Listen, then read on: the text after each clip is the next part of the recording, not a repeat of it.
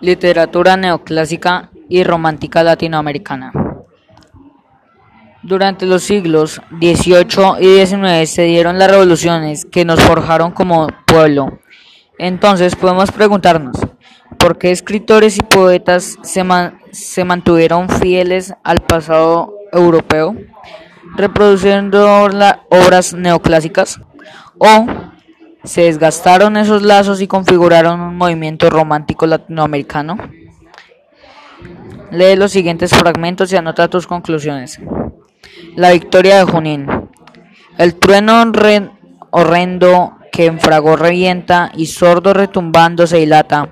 Por la inflamada esfera al Dios anuncia que en el cielo impera. Y el rayo que Junín rompe y ahuyenta la hispana machedumbre que en feroz que nunca amenazaba, a sangre y fuego eterna de servidumbre y el canto de la victoria, que en ecos mil, mil discurre, ensordecimiento en el hondo valle y enriscada cumbre que proclaman a Bolívar y que la tierra arbitró en la paz y de la guerra. En el Teocalli de de Colula. Cuánto es belleza de la tierra que habitan los aztecas valientes. En su seno es una estrecha zona concentrada con asombro.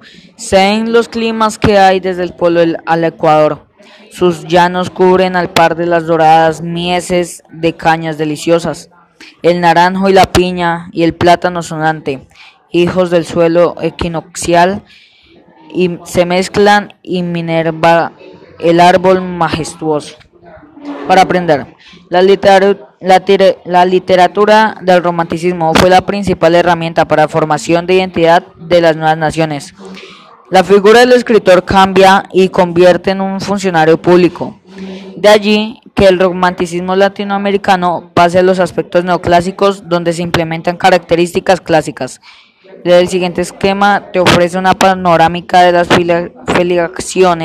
de las obras de tres poetas notables de la independencia hispanoamericana. Completa la información consultando las biografías de diferentes personajes. Andrés Bello, neoclásico pero visionario de un programa poético y social para Hispanoamérica. José Joaquín Olmedo, neoclásico. José María Hereida, primer poeta romántico hispanoamericano.